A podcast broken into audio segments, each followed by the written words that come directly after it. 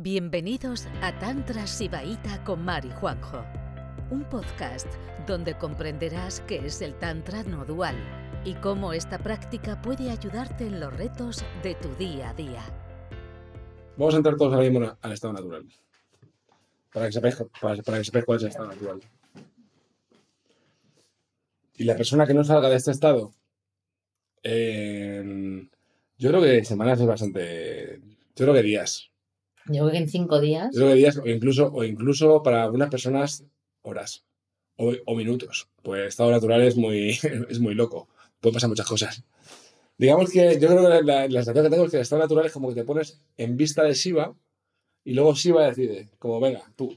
Es, como, ¿sabes? es como que te pones, como tú estás ahí fuera de Shiva, ¿no? Y de repente eh, te pones en estado natural y te pones enfrente de Shiva y de repente Shiva caprichosamente te dice, venga tú, pa. Y de repente hace, pa. Y ya está. ¿No? Pero tenemos, tenemos que ponernos enfrente de Shiva. Y por supuesto, cuando hablamos de estado natural es que eso se estabiliza. ¿vale? Se estabiliza. Pero primero hay que pasar, salir del bucle este. Entonces, vamos a hablar dos maneras de, de entrar al estado natural, muy fáciles. Claro, el estado natural es, digamos, la enseñanza más alta del Tantra, ¿vale? Entonces, recitas tú si quieres el Mahamudra y luego recito yo lo otro. Bueno, Mahamudra. Mahamudra es la. Ah, ¿que quieres que haga la visualización? No, no, no, quiero que recites, quiero que recites el- lo que dice. Bueno, eh, después cuando hacemos la visualización del diamante, ¿vale? Ese, ese diamante que entramos en la luz diamante y empezamos a expandirnos y hacemos la expansión y la eh, condensación. Yo creo que como si fuera un yutki. ¿Eh? Como si fuera un yutki. Bueno, eso se puede hacer así, o sea. No, pero me refiero a lo de no pienses pasado, futuro. Ah, bueno, sí, eso sí. Eso es- Bueno, que si habéis hecho la visualización conmigo, yo muchas veces luego os digo.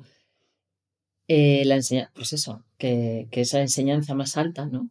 Esa capacidad de concentrarlo todo en un bindu y expandirnos completamente hasta ser la conciencia y la energía suprema, ¿vale? Eso es el estado natural, ¿vale? Te lleva directamente, lo puedes hacer rápido, te vas a la totalidad y reabsorbes todo en el corazón.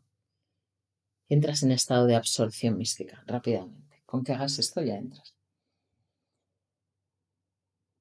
Entonces, te dice que ese Mahamudra, ¿no? Esa enseñanza más alta se cultiva con unos pequeños consejos. No pienses en el pasado, no pienses en el presente y no pienses en el futuro. Deja completamente de controlar, deja completamente de manipular y relájate en tu estado natural. Entonces,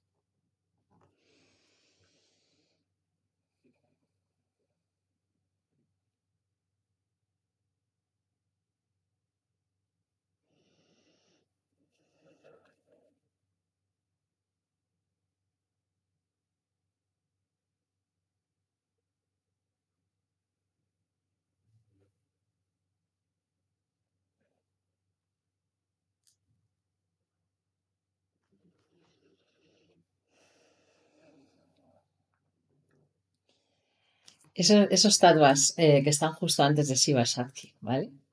Yo estoy en todo, todo está en mí. Cualquiera de cualquiera esta, la expansión y la absorción, cualquiera os va a llevar directamente al estado natural. Agarras ese estado, practicas los consejos, está hecho. Vale. Eh, ¿qué- quién- cuando hace esta, esta, este yutki, es una especie de yutki, ¿no?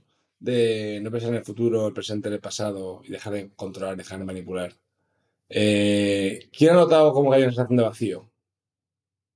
O de incertidumbre. Vale. Vale. Segundo, ¿quién ha notado que en esa sensación de vacío, si se sostiene, pasan cosas energéticas? ¿Alguien ha notado algo? Vale. Cuando tú estás en estado natural, ¿vale? El heavy lifting, como se dice en inglés, el trabajo más gordo, lo hace la conciencia.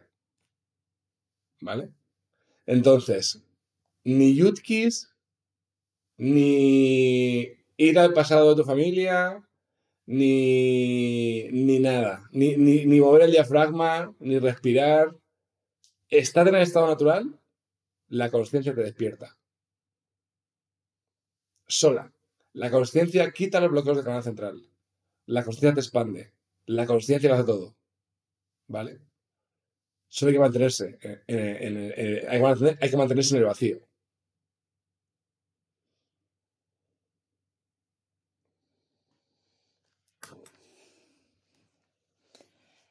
Claro, y me diréis. Esto me ha quedado muy bien a la eh, porque en el Tantra Loca siempre dice, y tú me dirás que no sé qué, no sé, es como si hiciera una especie de, debate con un albaitín eh, imaginario, ¿no? En este caso no sé si hay batines, por supuesto, ¿no? Pero me diréis, no, ¿y qué hago? ¿Me quedo aquí con la baba caída? ¿No vivo? ¿No actúo? ¿No, eh, no llevo a cabo mis proyectos? ¿No trabajo? Claro que, claro que no. Claro que no lo paras todo. ¿Vale? Si tú entras ahí, cada acto, primero no vamos a ir como las locas haciendo y deshaciendo ahí, cosas sin sentido, ¿vale? Que es la mayoría como estamos. Creyendo que todo es muy importante y con un acelerón y, y perdiendo el tiempo con cosas que no te importan ni a ti, ¿vale? Simplemente bajar todo, todo, toda esa necesidad de controlar, de manipular y de pensar en los tres tiempos te va a dar mucha paz, ¿vale? Y entonces a partir de ahí sin todo ese ruido de miedos de acciones intencionadas con puto karma que no te las vas a quitar en muchísimo tiempo, que luego hay que sanarlas, que luego hay que llorarlas, que luego hay que pedir perdón a mm, nuestros amigos, vecinos y, mascotas, ¿vale? ¿vale? Quitándote todo eso, vas a hacer unos pocos actos canalizados por Shiva. Y esa es la vida de una persona que está en el estado natural.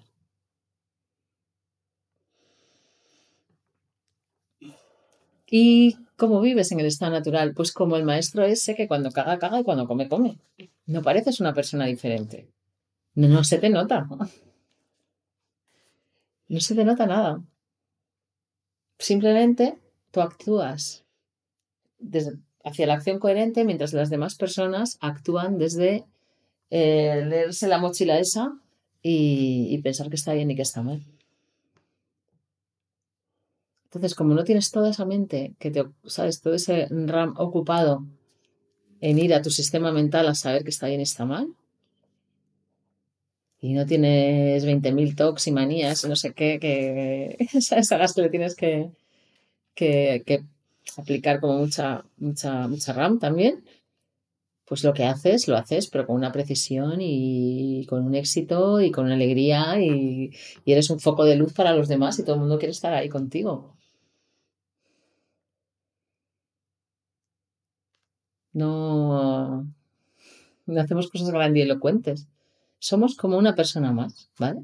Solo que en vez de sacar el está bien y el está mal, que ya sabemos que eso es una impureza mental malísima, ¿sabes? Eh, estar todo el rato consultando la impureza mental para actuar desde, eh, con karma, pues simplemente es como que los caminos se abren para que los sigas y nunca hay una bifurcación. Pero ante los demás parecerá que, eres como una persona más que, que, tomas tus decisiones, pero no, no es así. Entonces estás en esbatantria. Y cuando consigues estar ahí y no entras en pánico y vuelves a coger la mochila de atrás, ya está. Ya no tienes ni que practicar. Te olvidas de hacer yutkis, haces tandava porque te apetece, porque, porque da gustito y porque, porque es algo bonito y tal. Pero ya no necesitas estar todo el rato peleando con... Y vamos hacia allá, o sea, es la idea. La idea es que nos podamos estabilizar, no vamos a estar siempre con esta pataleta y esta pelea, con, nuestro, con nuestra mente jankara. ¿Vale? Por favor. Y luego, ¿tú quieres hablar de cómo se, cómo se nota que estás en eso? Eh, Pero vale, quiero hablar de muchas cosas. Ah, ¿Me dejas? vale, eh, eso es como cuando yopeáis y, o, o estáis en una ceremonia, o con rapé que siempre decimos hay que ir al asco, ¿no? Hay que ir al asco. Pues aquí hay que ir al abismo, ¿vale? Hay que ir al pánico hay que ir a total, al total vacío. Hacia ahí hay que ir. ¿Vale? Y quedarte ahí. Vaya, aguantar en el vacío, a ver qué pasa. Si se aproxima el pánico, pues nos quedamos ahí. Eh, otra, no, quería dar otra, otra, otro acceso al estado natural que a mí me funciona bastante bien. ¿vale? Otro acceso al estado natural es eh, para el siberismo de Cachemira, el ego, que el ego es simplemente la sensación de identidad que te separa del estado natural. ¿Vale? Lo que te separa del estado natural es la sensación que eres, que, eres una entidad separada de la conciencia. Entonces, la, la, definición de ego del siberismo de Cachemira es eh, la identificación con tu cuerpo, con tus emociones y con tus pensamientos. ¿Vale? Si tú estás meditando y sea lo que sea que sientes, no es tuyo. No es importante.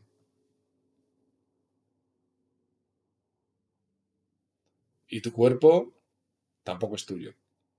No es más tuyo que el espacio que lo, rodea. Y los pensamientos que tienes, si aparecen, tampoco son tuyos. Simplemente pasan. Pues si tú te, desidentificas con esas tres cosas, entras en estado natural.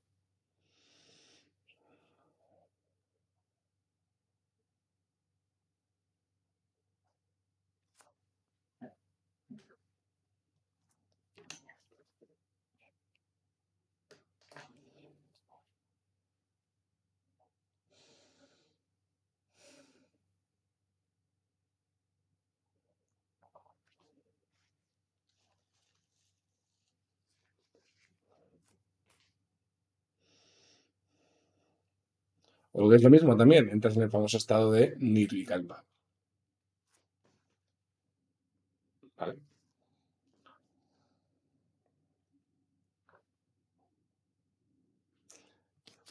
Entonces, ¿cómo sabemos, como decía Mar, si, nos hemos, si, estamos haciéndolo bien esto del estado natural? ¿no? ¿Cómo sabemos si llevamos ya un tiempo gordo y estamos ya bien en estado natural, afianzados en estado natural, y me atrevería a decir que cerca de un despertar real de la conciencia. Menuda pregunta, ¿eh? ¿Cómo sabemos que estamos cerca de un despertar real de la conciencia y que ya hemos hecho un buen trabajo manteniendo el estado natural? Por el espanda. Y por el espanda, no en todos los lados sino el espanda en el centro del canal central.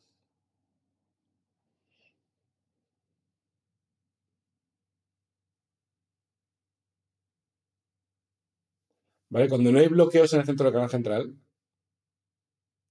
y la energía fluye, y ya puede ser la energía de pena, de rabia, de dolor, de lo que sea, la energía fluye en el centro del canal central y ahí expanda porque se está desbloqueando dentro del canal central, vamos bien.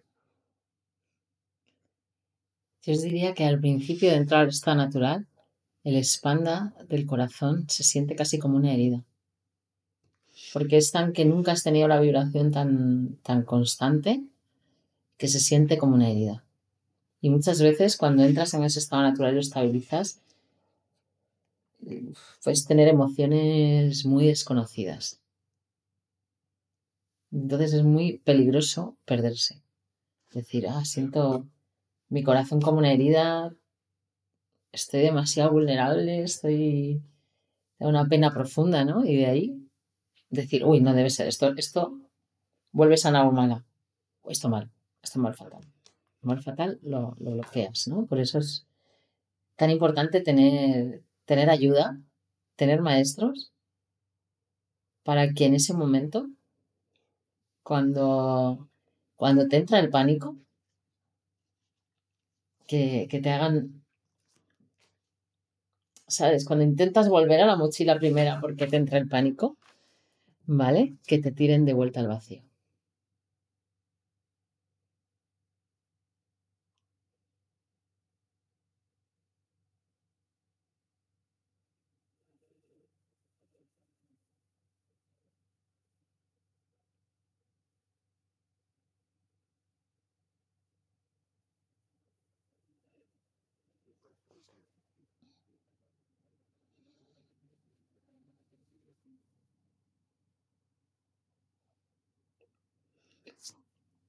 Para estos tenemos que olvidarnos, muy importante lo que ha dicho Mar, del tema de la progresión, del proceso tántrico, de desbloquear el canal central, de qué creemos que significan las emociones que tenemos.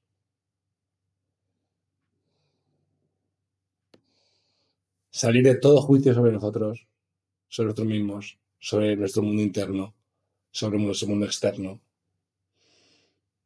Esta realmente es la vía rápida.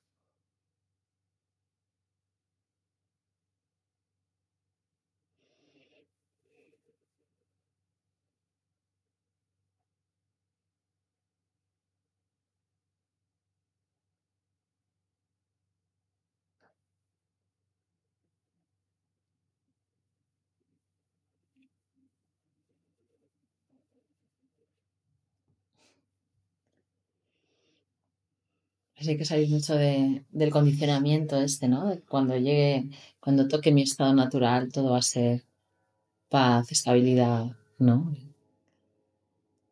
Va a haber un momento que no.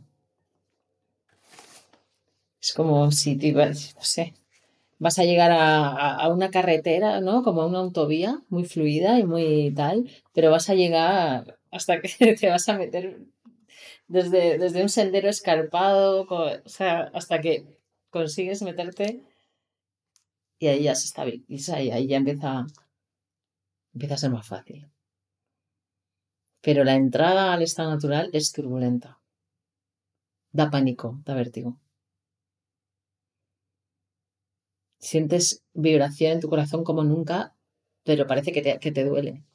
Te duele, te duele el centro corazón, ¿no? Eh, porque está ahí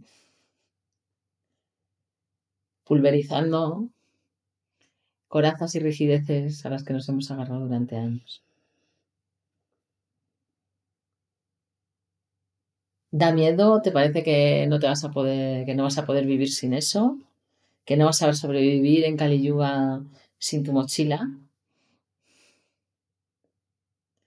¿Que no vas a poder sobrevivir sin las corazas del corazón? ¿Que no, que no vas a poder sentirlo todo tanto, que no se puede vivir sintiéndolo todo tanto. Y si lo sostienes, en pocos días estás en la autovía. Pero bueno, queríamos dar esta clase para, para evitar que estéis todo el rato en el bucle y la ilusión de progresión. La ilusión de progresión es súper peligrosa. Pues nada. Eh, cuando, cuando vayáis iluminando, no lo vais contando, ¿vale? Por el grupo de WhatsApp. Láncense que, que se necesitan personas despiertas. De verdad.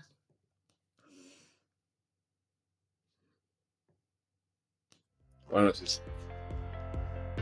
Gracias por escucharnos. Volveremos pronto con otro episodio de Juan y Mar, un podcast de Tantra Sibaita.